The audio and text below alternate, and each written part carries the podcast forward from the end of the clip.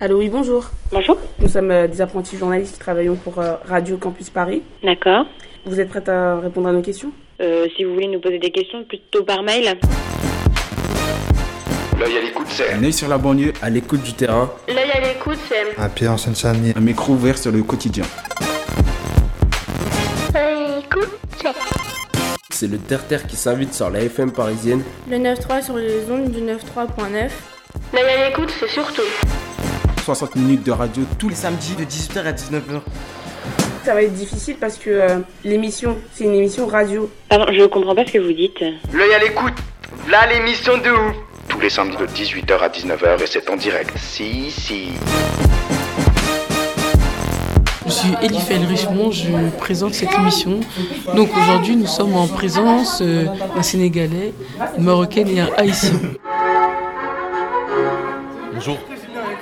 Euh, 93 93 93. Arrête, arrête, ça enregistre, oui.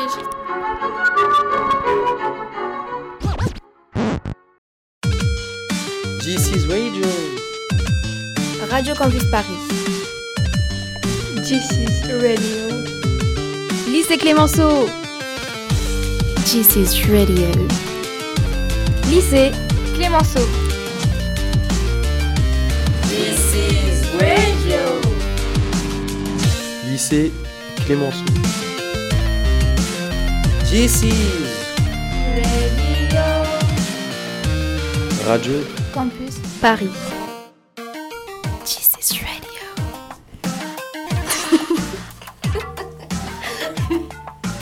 Radio Campus Paris. Bonjour, bonjour, chers auditeurs. Bienvenue pour cette émission en direct du Musée national de l'histoire de l'immigration. Aujourd'hui, nous sommes donc en public. Je me présente Wesley et Soux pour les intimes avec mon acolyte. Bonjour à tous, ici Thierry et Kelly Scholden pour les intimes. Ça vient tout droit de Neuilly-Plaisance dans la cité des Cahuètes dans le 93. On est diffusé et vous nous écoutez sur Radio Campus Paris 93.9. Nous sommes ici pour la semaine d'éducation contre la lutte contre le racisme et l'antisémitisme. Nous sommes la classe de terminale STMG du lycée Georges Clemenceau dans le 93 250. Ouais, c'est un peu la cité dans le 9-3. Cette émission a été préparée avec l'association L'œil à l'écoute au programme des micro-trottoirs, une interview de, de l'inc- de l'écrivain Didier Deninx qui nous a parlé de son roman Cannibal, mais aussi des chroniques, des reportages et puis en fin de cette émission, on vous réserve une surprise si vous êtes sage. Vous êtes sur This is Radio avec tous les gars. C'est parti pour une heure, restez à l'écoute. This is Radio. This is radio. This is radio. Alors, comme vous le savez, pendant une heure, on va parler du racisme. Qu'est-ce que le racisme? C'est la question que tout le monde se pose. Et toi, Soux, tu penses quoi du racisme? Tu aurais une petite définition en tête? Bah, tu sais, Sholden, je ne saurais t'en dire une là comme ça. Donc, je pense que je vais laisser toi et nos auditeurs écouter un petit micro-trottoir. Cela va sûrement vous donner une petite définition du racisme. C'est parti Micro-trottoir. Micro-trottoir. Micro-trottoir. Pour vous, euh, c'est quoi le racisme? Alors bon, euh, pour faire court, hein, on va dire, pour moi le racisme c'est l'intolérance. Ah, bah déjà, le racisme, à mon avis, ce sont les gens qui supportent pas les gens différents d'eux. Euh, alors, euh, par nature, on, on- on pense souvent que c'est lié à, euh, la nationalité, hein, euh, mais ça peut être aussi, euh, on le sait maintenant, lié à, des différences culturelles, des gens qui supportent pas une culture différente de la leur, une religion différente de la leur, une couleur de peau différente de la leur. Voilà, tout ça, ça peut être qualifié de racisme, tout en sachant qu'effectivement, hein, dans l'acception traditionnelle, on sait que les races n'ont pas de fondement scientifique. Voilà, les races, ça n'existe pas. Alors, le racisme, quand tout le monde n'est pas traité sur un pied d'égalité, quand certaines personnes ont des droits et d'autres non. Qu'est-ce que le racisme pour toi? Euh, le racisme pour moi c'est quand on prend un individu, quand on prend un individu et on essaie euh, de l'écarter de la société et euh, de ressortir au maximum ses défauts et ses différences. Avez-vous été victime du racisme? Euh, Oui, vis-à-vis de mes Il y a des élèves qui, euh, qui se permettent de m'insulter de mes origines. Je te vise. Quel type d'insulte Euh, du style euh, sale arabe ou euh, qu'est-ce que tu fais dans cette classe? T'es une rebelle censée être dans ton pays. Est-ce que le racisme existe encore pour vous? Oui, je pense, je pense qu'il y a beaucoup de racisme encore, bien sûr. Dans quelles circonstances? Dans beaucoup de domaines. Je pense que, par exemple, lorsque quelqu'un euh, doit postuler pour un emploi, ce genre de choses, euh, euh, dans les transports, euh, partout, partout. Merci pour ce micro-trottoir qui a été réalisé par Pravensan, Elifel et Anaïs. Il était cool ce petit micro-trottoir. Vous en pensez quoi le public Vous êtes là Ah ils sont là, ils sont chauds, ils sont chauds. Je vais pas te mentir, c'était un petit peu drôle, mais bon. Fini de rigoler, on va écouter la définition d'une vraie professionnelle. C'est Émilie Carrière, conférencière au musée de l'immigration.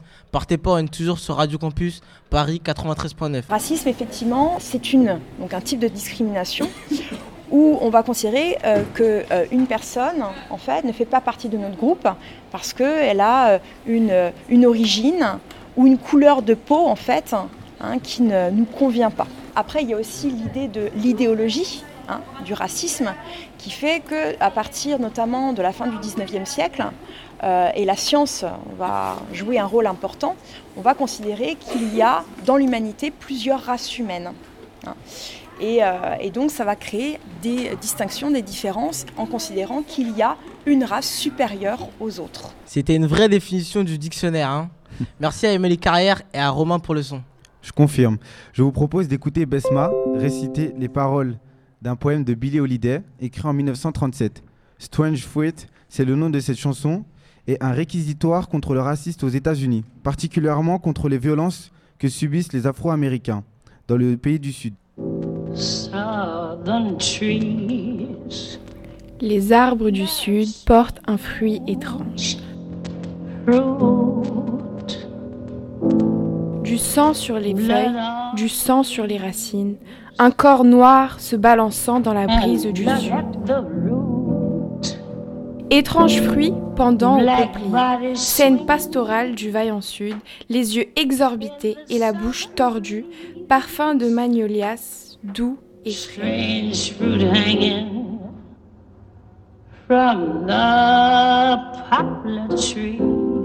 Puis une odeur soudaine de chair brûlée. Voici un fruit à picorer par les corbeaux. Pastoral scene, Que la pluie fait pousser, que le vent assèche. Pourri par le soleil, il tombera de là. bulging eyes, and the twisted mouth, Voilà une étrange et amère récolte. sweet and fresh.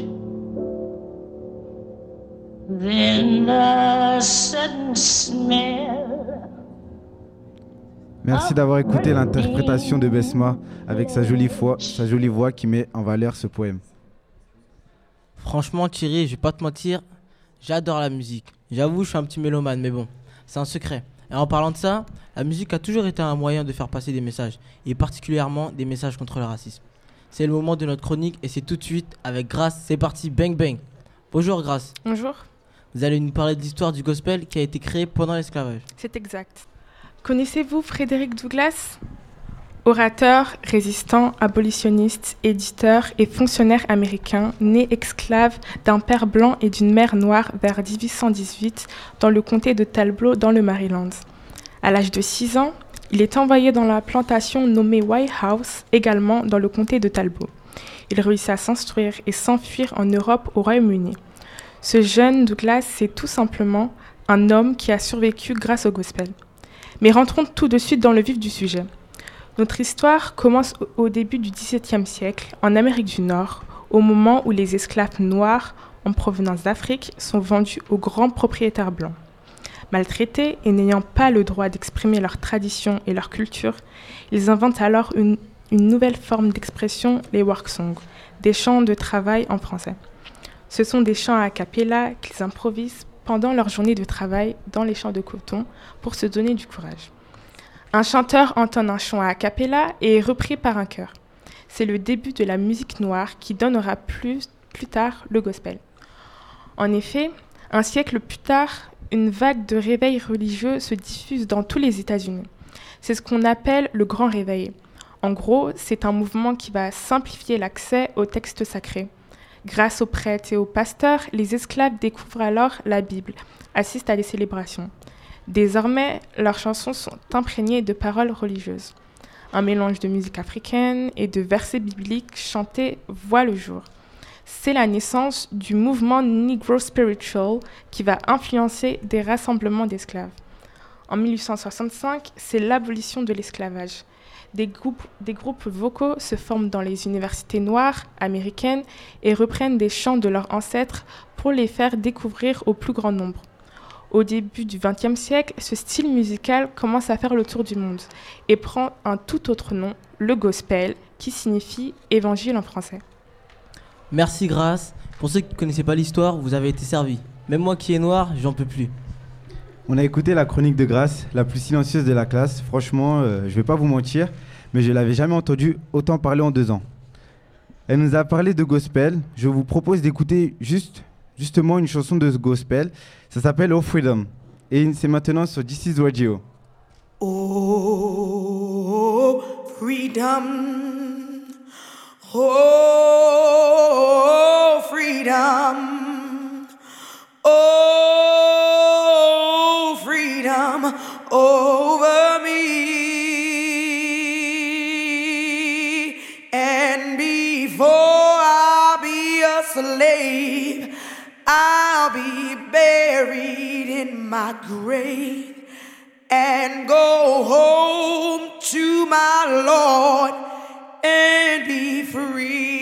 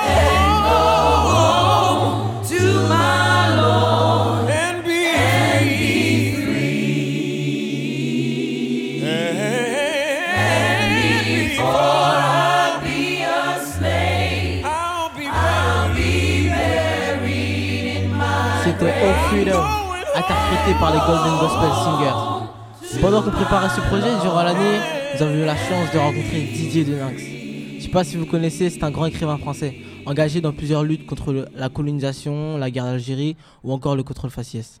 Il est venu nous parler de son roman Cannibal, qui dénonce l'exposition coloniale de 1931 à Paris. C'était ici même, au palais de la Porte Dorée. Cannibal, comme les noirs devant un KFC. Allez, on écoute tout de suite, c'est parti. Et c'est au micro de Léa, Heikel et Chandra. Interview. Interview. Interview. Euh, J'ai trouvé que ce livre était très intéressant, parce que c'est pas des livres qu'on peut voir euh, souvent, etc. Donc c'était très intéressant de, de parler de ce sujet-là. Et euh, je voudrais vous demander pourquoi est-ce que vous avez décidé de parler de ce sujet? Alors j'ai j'ai parlé du, du sujet de, de Cannibal, c'est l'exposition coloniale de 1931, ça, nous remonte, euh, ça remonte assez loin, où euh, dans la région parisienne, surtout vers euh, la porte, euh, comment, porte de Vincennes, il y a tout un nouveau quartier qui avait été construit. On avait construit des, des métros et ainsi de suite. Et on avait fait une grande exposition, exposition coloniale, pour montrer la grandeur de l'œuvre colonisatrice de la France, pour montrer comment la France, la République française, avait apporté euh, la culture, la civilisation à travers le monde. Et cette exposition-là a eu, un, succès absolument considérable. Il y a eu 31 000 30 millions de, billets qui ont été vendus, il y a eu 7 millions de, personnes qui se sont rendues à cette exposition, et des gens qui venaient de province et qui voyaient pour la première fois des, des Africains, des, des gens d'Afrique du Nord, des Vietnamiens et tout. Ça a été un choc euh, de civilisation, un choc euh, culturel euh, extrêmement, extrêmement important qui a laissé beaucoup de traces. Et moi, je ne savais pas grand-chose sur cette exposition euh, coloniale, et j'en ai découvert euh, la véritable existence et ce qui s'était passé lors d'un voyage que j'ai fait en Nouvelle-Calédonie, et où j'ai rencontré des gens en Nouvelle-Calédonie qui m'ont dit que certains de leurs ancêtres avaient été montrés à l'exposition coloniale euh, derrière les grilles du zoo comme des animaux et comme des, comme des cannibales. On termine ce journal avec une anthologie signée d'un historien qui s'est attaché à montrer que la France coloniale a, produit des textes qui, euh, sous des abords bon enfant, étaient souvent racistes. Le reportage de Gabriel Lorne et Jean-Pierre Magnodet. Quittant son pays, un petit négro de l'Afrique centrale vint jusqu'à Paris voir l'exposition coloniale. C'était À sa sortie en 1931, cette chanson, Nénuphar, a connu un grand succès populaire. Pourtant, elle est le prototype de la chanson raciste, désignant les Noirs comme de grands enfants congénitalement bêtes. Dans son anthologie de la chanson... Moi, je suis assez sensible à toutes, euh, à toutes ces questions. J'ai toujours vécu euh, en Seine-Saint-Denis. Je suis né à Saint-Denis, je vis depuis toujours euh, un petit peu plus loin, à Aubervilliers. Mes parents habitent euh, à Gagny. Il y a des, des questions qui restent euh, à l'intérieur de, ce département de la Seine-Saint-Denis. Il y a beaucoup de, comment, jeunes qui, qui naissent dans ce département, qui, qui veulent y vivre il y a un rapport à la, comment, à la République française qui est compliqué parce qu'on ne parle pas assez de cette période-là. On ne parle pas assez de la manière dont la France une puissance coloniale et on ne parle pas assez non plus de, de la manière dont beaucoup de peuples euh, ont fait euh, des efforts et puis ont fait des guerres même pour, pour pouvoir euh, redevenir euh, ce qu'ils étaient, redevenir, rede- redevenir libres. Il y a un passif qui n'a pas été assez interrogé, assez raconté et assez purgé. Il faudrait vraiment purger ce passé-là pour qu'on se dise que, que c'est derrière nous et qu'on avance véritablement. Merci d'avoir écouté la première partie de l'interview de Didier Deninx, l'ancien. Il nous a dit qu'il venait du 93. Franchement, ça devait être un gangster étant petit. ça volait des paquets de bonbons en bas de la cité. L'extrait que vous avez entendu provient du journal télévisé de France 3 le 3 janvier 2002. Le 3 mars dernier, nous avons pu découvrir l'exposition permanente du musée de l'immigration. Nous vous proposons de revivre cette expérience avec nous. Reportage de Besma, Claudiou et Romain Picanax. Picanax. Reportage. Reportage. Reportage. Euh, vous avez euh, donc euh, les fresques peintes de Pierre Ducos de la Haye. Là, l'idée, c'est de représenter ce que la France va apporter aux colonies. hein. donc, on vous représente plutôt des populations faibles, dans le sens où, par exemple, elles sont malades, donc il y a toute la politique de vaccination. L'idée de la justice, hein, c'est pour justement libérer les âmes. Euh, donc la France apporte les arts, la justice, le commerce, donc va participer à, à civiliser ces populations. Alors, euh, Claudiou, qu'est-ce que tu penses de cette fresque qui est devant nous?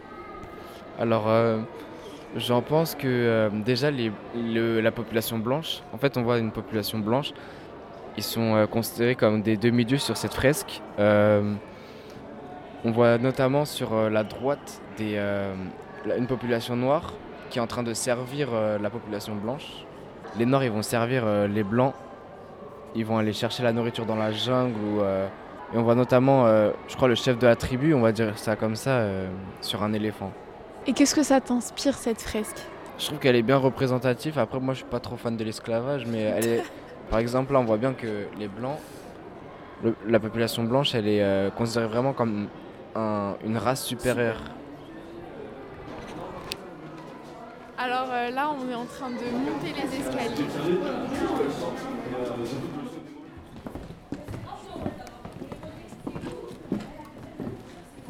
La salle, elle est super stylée. Il y a plein de. Il y a plein de trucs. Euh, on peut voir euh, sur les écrans qu'il y a des personnes qui font leur bagage. Je, Ils sont prêts à. Je, ne comprends pas. Je pense que c'est des personnes issues d'immigration. Ah oui, car ah on peut voir un hispanique avec un ballon de foot. Une arabe, une noire, euh, un brésilien, une blanche. On constate que dans chaque vitrine, il y a des, des objets propres à chaque culture de chaque émigré. Comme par exemple, pour euh, le brésilien, Oui, le brésilien. on trouve euh, des chaussures de foot, enfin des crampons de Nike. foot, Nike, un, un haut Un de, maillot. un maillot de foot, et puis... euh, Une boîte à musique. non, j'aurais plutôt dit une radio. Une boîte radio. à musique.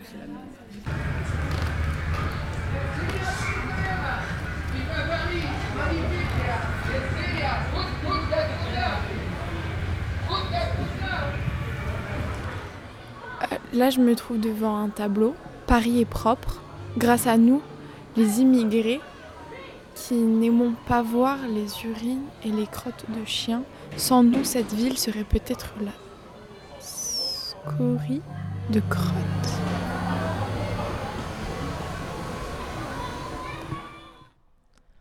Alors le public, vous avez aimé ou pas?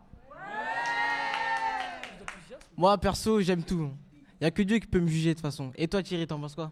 Franchement, euh, je suis du même avis que toi, Wesley. Dieu nous voit tout.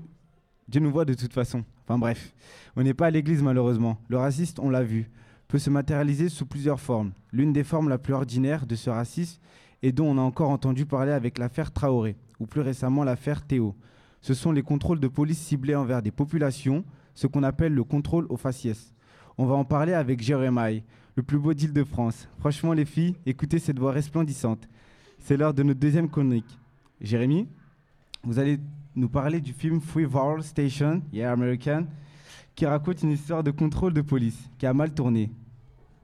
Oui, c'est ça, Thierry. Je vais vous parler du film Fruitvale Station, inspiré d'un fait divers réel.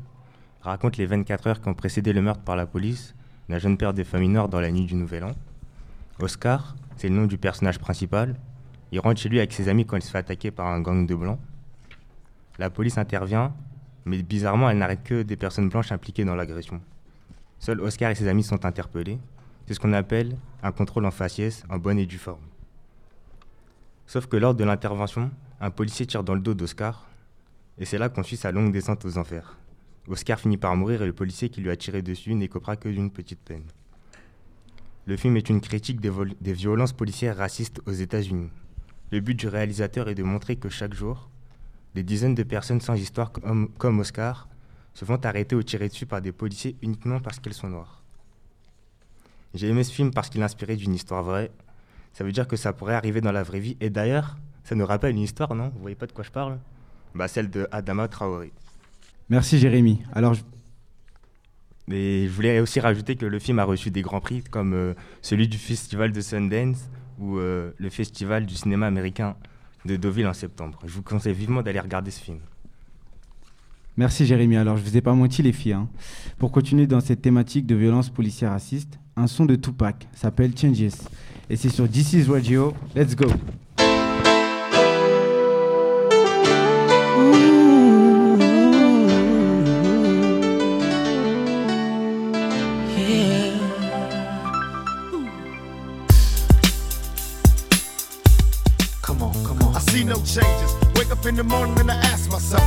Life worth living? Should I blast myself?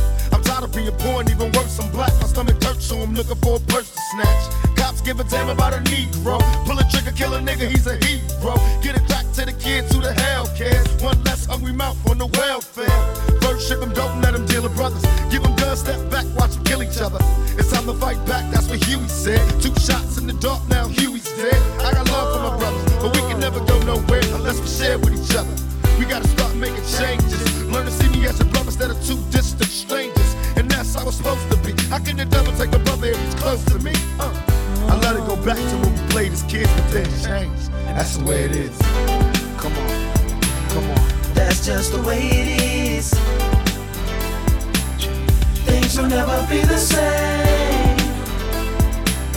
That's just the way it is. Oh yeah. Just the way it is. Things will never be the same. That's just the way it is. Oh yeah. I see no changes. All I see is racist faces. Misplaced hate makes disgrace to races. We under. I wonder what it takes to make this one better place. Let's erase the wasted. The out the people, they'll be acting right. Cause both black and white and smoke a crack tonight. And the only time we chill is when we kill each other. It takes skill to be real time to heal each other. And although it seems heaven sent, we ain't ready to see a black president. Uh, it ain't a secret, don't conceal the fact. The penitentiary's packed and it's filled with blacks. But some things will never change. Try to show another way, but staying in the dope game. Now tell me what's a mother to do. Being real don't appeal to the brother in you. You gotta operate the easy way. I made a G today. But you made it in a sleazy way. Sell it back to the uh, kids. I gotta get paid.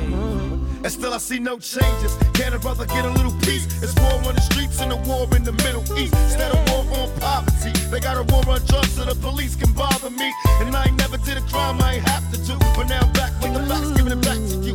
Don't let them jack you up, back you up, crack up, and pimp smack you up. You gotta learn to hold your own. They get jealous when they see you with your mobile phone. But tell the cops I can't touch this. I don't trust this. When they try to rush, I bust this. That's the sound number two. You say it ain't cool. My mama didn't raise no fool. And as long as I stay black, I got a stage strap. And I never get to lay back. Cause I always got to worry about the payback. Some buck that I roughed up way back. Coming back after all these years. Right tat tat tat tat. That's the way it is. Uh. That's just the way it is. Things will never be the same. That's just the way it is. Oh yeah. You're my brother, you're my sister. That's just the way it is. Things will never be the same. That's just the way it is. Oh yeah. Some things will never change. On écoutait Tupac Change en direct de Radio Campus Paris 93.9. Lui, il est pas mort. Tupac Shakur, West Coast, Wesley, West Coast. T'as compris la blague Bref, bref. Vas-y, Thierry, lance. Excellent. Je vous propose d'écouter la deuxième partie de l'interview de Didier Deninx, mais juste avant, un petit extrait du film La crise, réalisé par Colin Soro en 1992. Et vous verrez que 25 ans après, ça n'a pris une ride. Racisme, effectivement, c'est un type de discrimination où on va considérer euh, qu'une personne, en fait, ne fait pas partie de notre groupe parce qu'elle a euh, une, une origine ou une couleur de peau, en fait, hein, qui ne nous convient pas. Après, il y a aussi l'idée de l'idéologie hein, du racisme. Laissez, Isa, laissez. Vous n'avez plus votre marocaine, là? Ah non, ça fait longtemps. Non, maintenant, j'ai une petite philippine. Ah oui Elle est bien? Oh, formidable. Les Asiatiques, c'est vraiment ce qu'elle est. Sérieuse, propre, discrète, travailleuse. Non, parce que les Portugaises, elles sont très propres. Les voleuses. Les Maghrébines, elles sont très bien avec les enfants, mais alors, le ménage est une véritable catastrophe. Quant aux Noirs, elles sont toujours fatiguées. Oh non, vraiment, les Asiatiques, elles sont comme ça. Interview. Interview. Interview. Tout à l'heure, vous avez dit que vous habitiez dans le 93. Est-ce que cela vous rend plus sensible au racisme? Euh, je le pense. hein. J'ai le souvenir quand j'étais, quand j'avais 12-13 ans, d'un type. euh, je pensais que c'était un vieux. Il avait peut-être une trentaine d'années. mais Quand on est gamin, tout le monde, euh, tout le monde est, est vieux, et qui se faisait fouiller par, euh, par des policiers. Et les policiers euh, lui, en- lui disaient d'enlever sa ceinture et son pantalon tombe. Donc le type se retrouve en slip euh, sur la rue, c'est un, Algérien qui était contrôlé. Donc j'ai des images d'humiliation. Et puis euh, Aubervilliers, ça a toujours été une ville de, refuge. Toutes les guerres, toutes les, famines, toutes les guerres civiles, ainsi de suite. On retrouve les gens qui, fuient l'extrême malheur. On les retrouve dans des villes comme Aubervilliers, La Courneuve, Saint-Denis. J'ai toujours vécu avec des gens qui venaient d'ailleurs et avec des gens qui portaient une histoire. Et puis dans ces villes-là, au lieu que, que les gens soient à l'écart, euh, derrière des, des- des sortes de, de barrières morales et ainsi de suite, on vit ensemble. Est-ce que vous avez suivi la réouverture du bar euh, Le Bal Nègre? Il y a des mots, comme le mot nègre, comme ça, c'est des mots qui sont euh, en dynamique. Donc quand on le lit sous la, plume de, de, Césaire, de Saint-Gore et ainsi de suite, on comprend exactement ce qu'il y met. On comprend qu'il n'y a pas d'ambiguïté dans l'utilisation du mot nègre ou du mot de négritude. Il y a, moi j'ai travaillé avec un, cinéaste africain, mauritanien, qui est, noir de peau, qui s'appelle Med Ondo, Mohamed Ondo. Et le mot, le mot nègre, il l'utilisait à certains moments, mais pour marquer une violence. Par exemple, plusieurs fois, on allait faire des, débats et on revenait en train. On arrivait, par exemple, gare du Nord, il y avait un contrôle de police, et principalement les gens qui faisaient le contrôle de police, c'était des gens euh, d'origine antillaise, de peau noire. Et ils me voyaient arriver avec euh, mes Medondo, il m'arrêtait pas, et à chaque fois, il l'arrêtait. À chaque fois, à chaque fois, il lui demandait ses papiers et tout et tout. Et il supportait absolument pas. Il les regardait et il parlait créole, euh, Med. Et en créole, il leur disait hein, hein, et je lui demandais mais qu'est-ce que tu leur as dit T'es content? T'as arrêté ton nègre pour ta journée? Tes maîtres, ils vont être contents. Et il lui disait, il utilisait le mot nègre, mais c'était d'une violence contre ceux qui étaient en train de, l'arrêter et qui, faisait du, qui étaient antillais et qui faisaient du contrôle au faciès sur un Africain. À chaque fois dans le racisme, vous avez quelque chose qui est de l'ordre du pouvoir. C'est-à-dire que ces Antillais, est-ce qu'ils étaient racistes véritablement et tout? J'en sais rien, je ne les connais pas. Mais en tout cas, ils avaient saisi que dans la chaîne de pouvoir, il fallait qu'ils fassent ça pour être, pour être bien vus euh, et être, être à leur place. Est-ce que Bamboula, ça reste convenable? Merci Didier Lastrit. Alors, vous avez kiffé ou pas? Ah, ça se voit, ils ont pas kiffé. Hein. Ah, même moi, j'avoue, il part avec un langage soutenu. Franchement, euh, je serais bête, je me serais endormi. Moi, j'avoue, je me suis un petit peu endormi, mais bon, bref. Le racisme, c'est avant une histoire de rejet et d'exclusion. Et c'est ce qui est arrivé à Rania. Lorsqu'elle est partie vivre en Espagne avec ses parents, tout ne s'est pas passé comme prévu. Une Marocaine qui vit à Barcelone, c'est pas banal. Hein. Et oui, elle est bilingue. Bon Ahmar. Moi aussi, je parle un peu arabe. Ousted escuchan l'interview de Rania. Pour ceux qui n'ont pas compris, j'ai dit on écoute l'interview de Rania. C'est parti, pull up Bonjour, est-ce que tu pourrais te présenter s'il te plaît? Bonjour, j'ai 17 ans. J'habite à Bondy, mais euh, je, je, suis scolarisée au lycée Georges Clemenceau à Villemomble. Tu m'as dit que tu voulais me raconter euh, une histoire que tu as vécue. Ouais.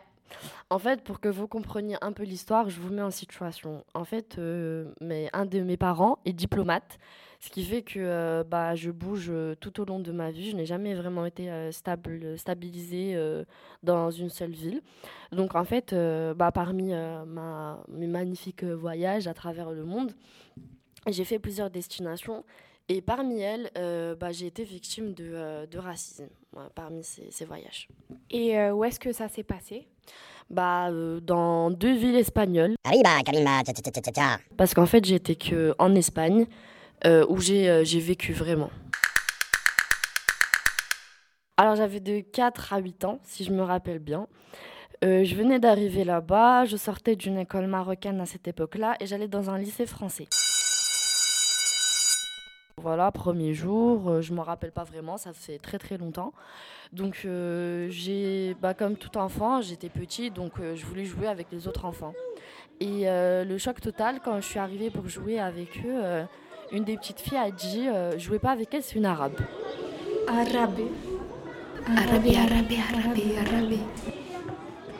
Donc euh, j'étais frustrée, je comprenais pas, j'étais une enfant, je voyais pas en quoi ça allait déranger, enfin je connaissais pas le racisme à cet âge-là. Il y a personne qui, qui est venu t'aider ou il y a personne qui a remarqué euh, ce qui se passait?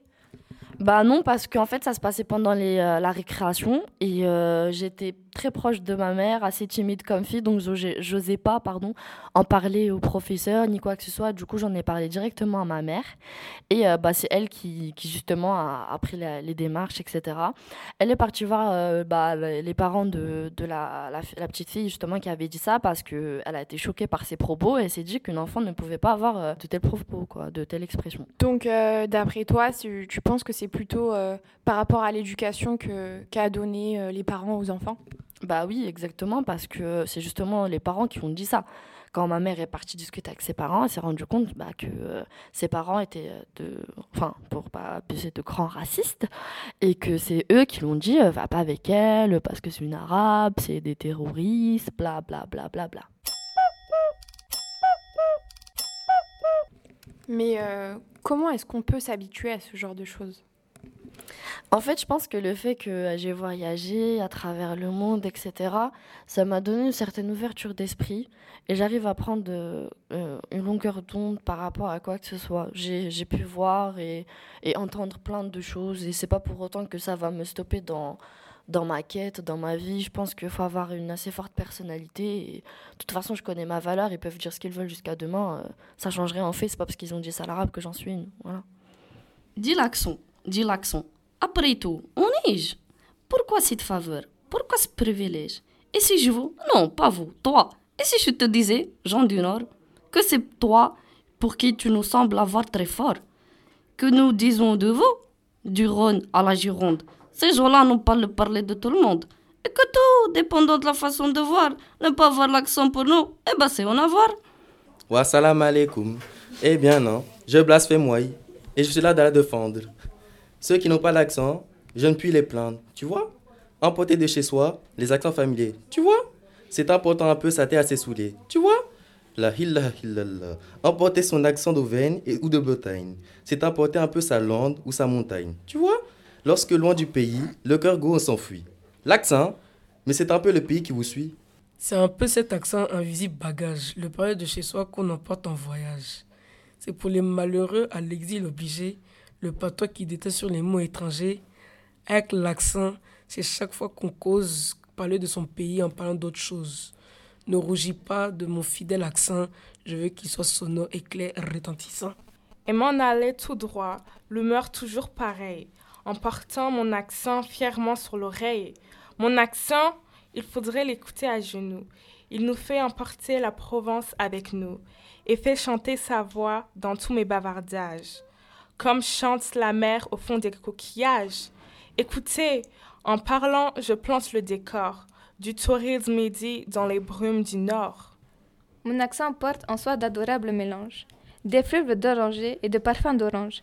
Il évoque à la fois les feuillages bleu-gris, de nos chers oliviers aux vieux troncs rabougris, et le petit village où les treilles splendides éclaboussent de bleu les blancheurs des bastides.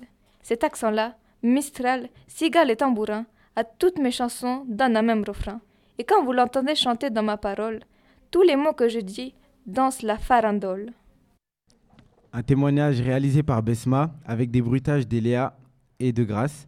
Le texte que vous venez d'entendre est un poème de Michel Zamakoïs avec dans l'ordre Rania, Babacar, Elifel, Grâce et Alice. MDR, c'est des ouf, dedans il n'y avait que des immigrés. Je comprends pourquoi après on se fait allumer MDR. Alors, Babacar, c'est le boss. On va rester dans cette thématique du rejet de l'autre à cause de sa différence. C'est l'heure de notre troisième chronique et c'est avec Elifel que ça se passe. Elifel, vous allez nous parler d'une histoire vraie, celle d'une famille de Noirs qui déménage dans la campagne profonde française. Ouais, le film il s'appelle Bienvenue à Marly Gaumont. Ça raconte l'histoire du vrai rappeur, euh, du l'histoire vraie du rappeur Kamini. Thierry, est-ce que vous connaissez, vous vous rappelez de cette musique? Je viens pas de la cité, mais le beat est bon. Je viens pas de Paname, mais de Marly Gaumont. Y a pas de bitume là-bas, c'est que des pâtures, mais cela n'empêche que j'ai croisé pas mal d'ordures. Ouais, je m'en souviens d'ailleurs, il te ressemble en plus. Dans cette chanson, Kamini nous racontait son quotidien compliqué en tant que noir dans la campagne profonde française. Ce film, inspiré de son histoire, est un drame biographique franco-belge réalisé par Julien Rambaldi et sorti en juin 2016. Les acteurs principaux de ce film sont Marc Zinga, Aïssa Maïga et Rufus. Le truc, c'est que Céulo n'a pas les papiers français. Or, s'il devient médecin dans ce village, il pourra les avoir facilement. Problème, le maire est plutôt sceptique car les gens de sa ville n'ont jamais vu de noir. Au final, il accepte et c'est le début de série de rebondissements. Quand les enfants arrivent à l'école le premier jour, tout le monde les regarde et se moque en les traitant de tous les noms blessants que l'on peut dire à un noir. Petit à petit, cette famille va commencer à se faire accepter, mais toujours difficilement. Céulo exercera son métier bien longtemps après. Pourquoi j'ai aimé ce film? J'ai aimé ce film car c'est une leçon de vie. On peut partir de rien et devenir quelqu'un du jour au lendemain, quelle que soit sa couleur, ses origines ou sa religion. Merci Elifel pour cette chronique. On est toujours sur Radio Campus Paris. J'espère que vous êtes encore là avec nous et ne, surtout ne partez pas. Maintenant, on va écouter le deuxième reportage fait au musée de l'histoire de l'immigration. Au micro, Léa, IC2 Gang et Axel et Joe la frappe. Allez, lance-moi ça, Paul, hein Paul, hein Reportage. Reportage. Reportage. L'idée de cette exposition permanente, c'était de représenter les deux siècles de l'immigration en France.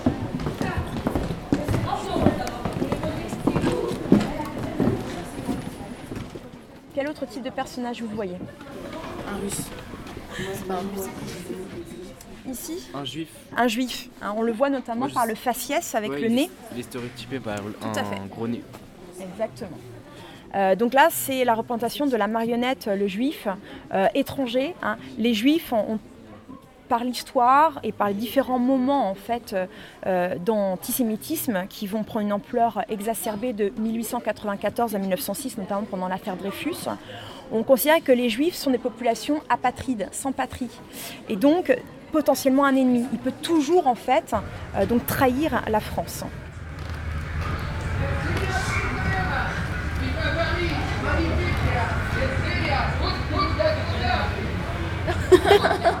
La banane française. C'est où la banane française Je Là, sais là, pas. tu vois C'est censé représenter quoi Bah, ça montre que euh, la banane française, elle est bonne.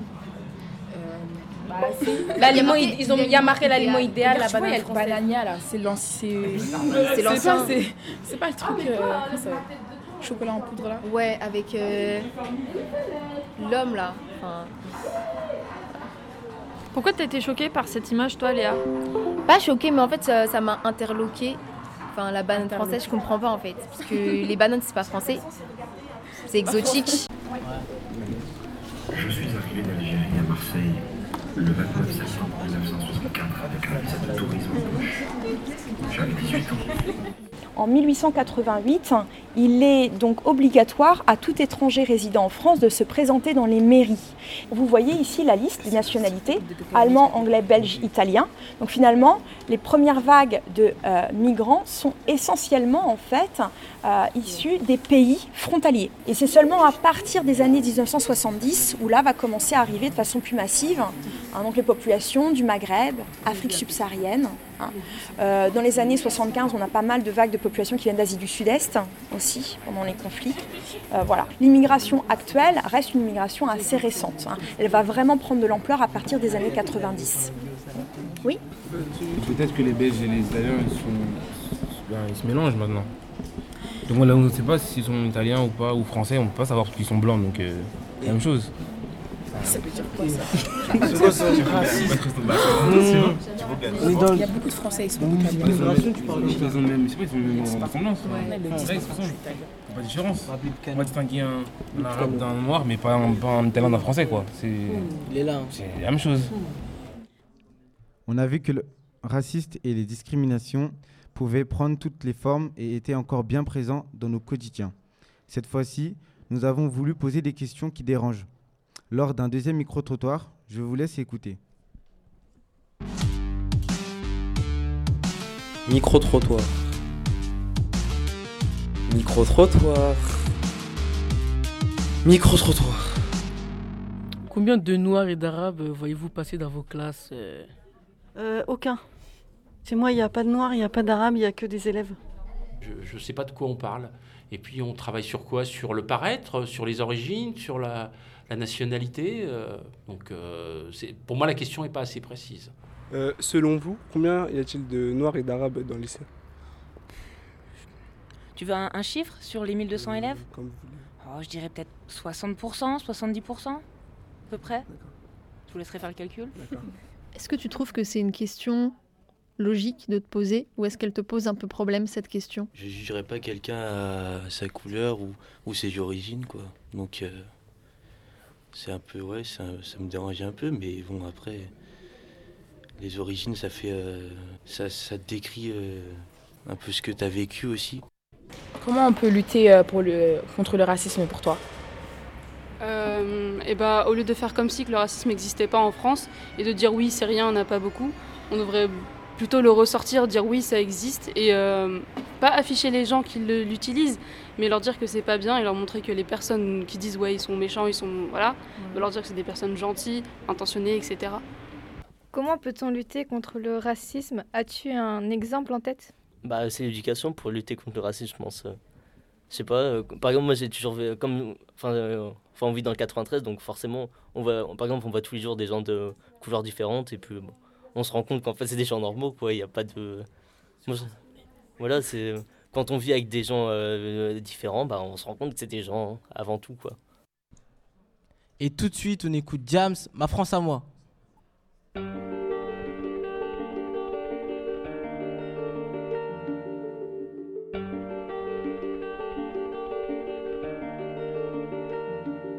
Ma France à moi, elle parle fort. Elle vit à bout de rêve, elle vit en groupe, parle de bled et déteste les règles. Elle sèche les cours le plus souvent pour ne rien foutre. Elle joue au foot sous le soleil, souvent du coca dans la gourde.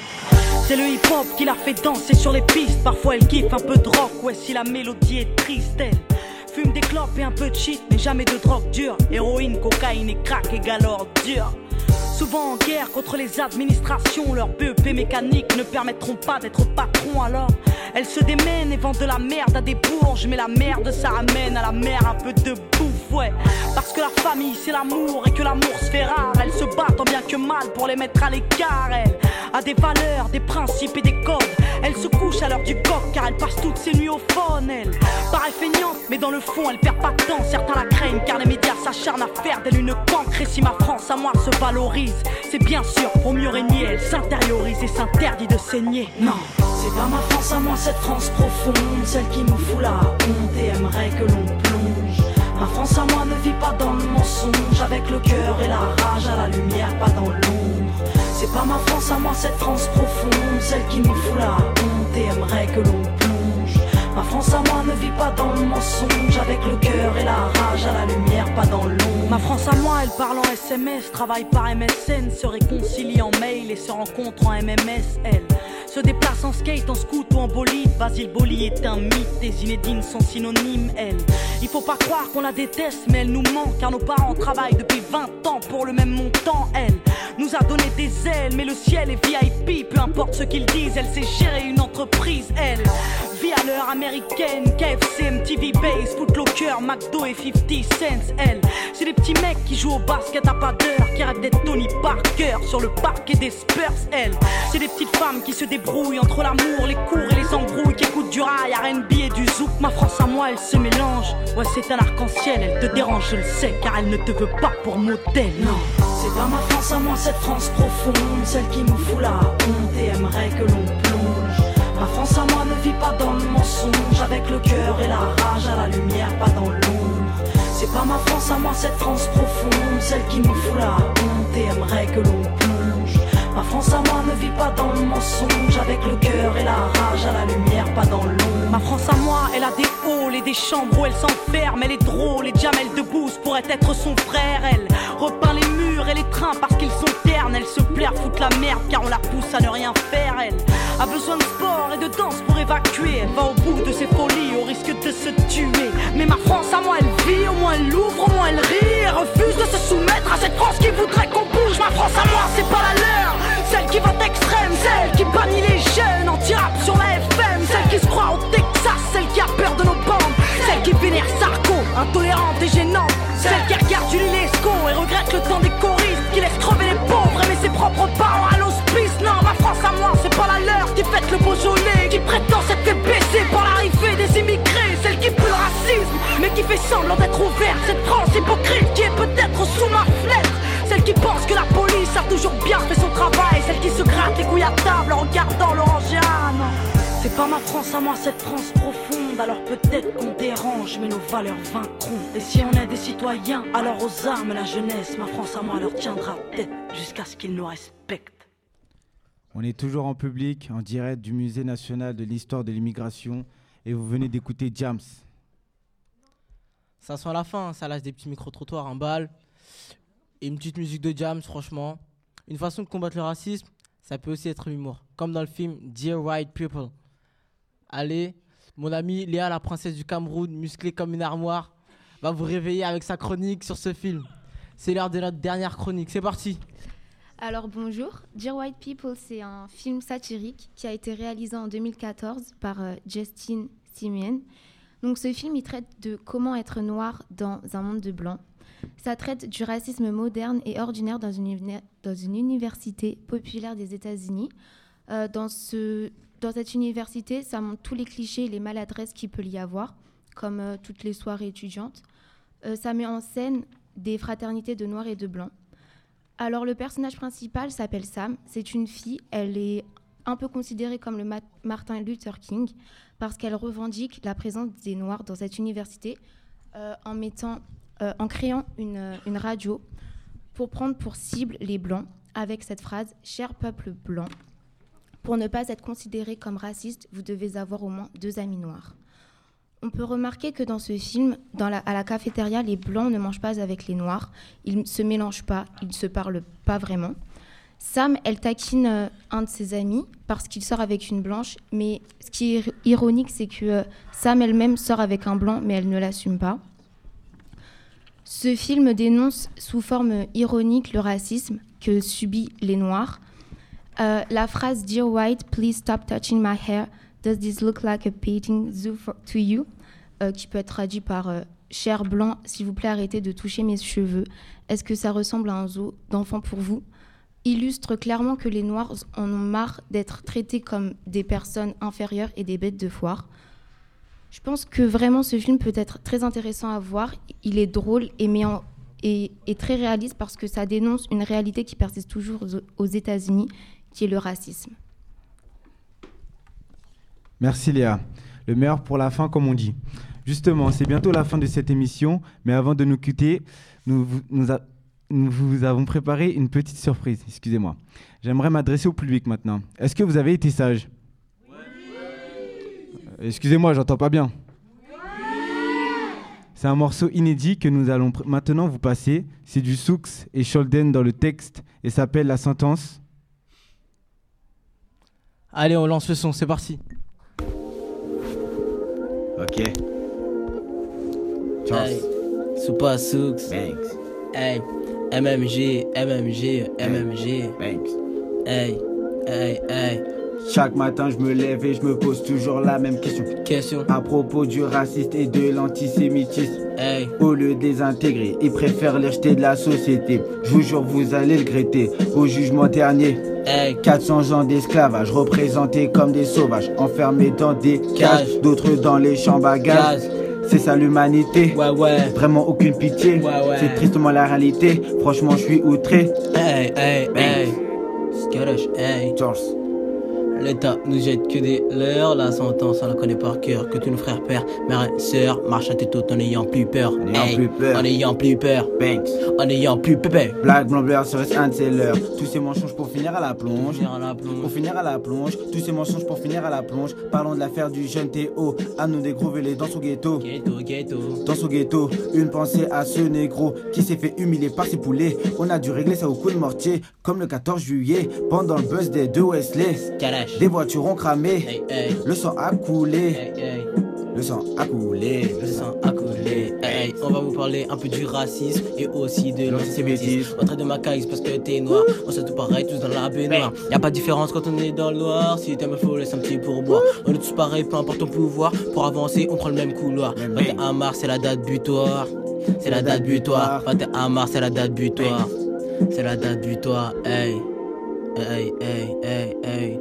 L'État nous jette que des leurs, la sentence on la connaît par cœur. Que tous nos frères, pères, mères et sœurs marchent à tout en n'ayant plus peur. Hey, en n'ayant plus peur, hey, hey, en n'ayant plus peur. On traite de voleurs c'est parce que t'es arabe, ou de djihadiste c'est parce que t'as la barbe. On traite de nazi c'est parce que t'es allemand, la société des rails qu'ils ont ses jambes. On va se poser et parler calmement, et ne crie pas si tu veux pas tes dents. T'es intelligent pour les gens t'es chinois, c'est stéréotype, ils entendent plus d'une voix. Je contre le monde, ne fais pas le poids, c'est pour ça que je suis là, allez joue-toi à moi. Quand t'as ces mots, j'exprime ma colère, laissez-les tranquilles, ils ont besoin d'air. Et trouver la moitié, tu se fais par père. Et trouver la moitié, tu se fais par père. Hey, hey.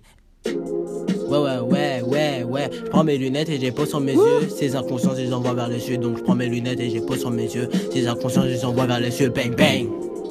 Bang, hey, hey, hey, hey, hey, hey. Immigration, immigration, immigration, immigration, immigration, immigration, immigration, immigration. Hey. Merci, merci, merci, Merci, merci, merci, merci. La sentence, la sentence. Ah, la sentence, hein. Bon, c'est la fin de cette émission. Merci à tous de l'avoir suivi. Merci au Musée national de l'histoire de l'immigration de nous avoir accueillis dans leurs magnifiques locaux et d'avoir rendu ce projet possible. Merci à Monsieur Rodriguez, à Madame Renimel, à Madame Baker pour leur implication, leur patience et leur cours de théâtre improvisé. Merci à Léa et à Violette de l'œil à l'écoute. Merci au terminal STMG, Besma, Elifel, Babacar, Jérémy, Rennes, Grace, Alice, Chandra, Sharazad, Rania, Léa. À la technique, Didier Paul, hein Ah Une pense à lui.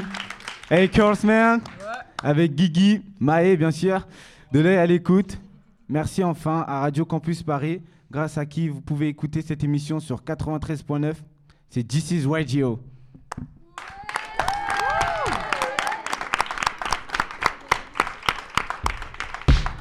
I'm with this complexion. Two steps, two steps. Complexion don't mean a thing. This is solo live, live. Ooh, complexion. Two steps, two steps.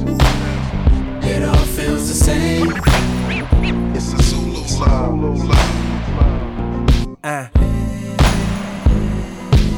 Dark the midnight hour, her bright is the morning sun. Give a fuck about your complexion, I know what the German's done. Sneak, sneak me through the back window. I'm a good field nigga. I made a flower for you out of cotton just to chill with you. You know I go the distance. You know I'm ten toes down, even if Massa listening. Cover your ears, he bout to mention complexion. Two steps, two steps. Complexion don't mean a thing.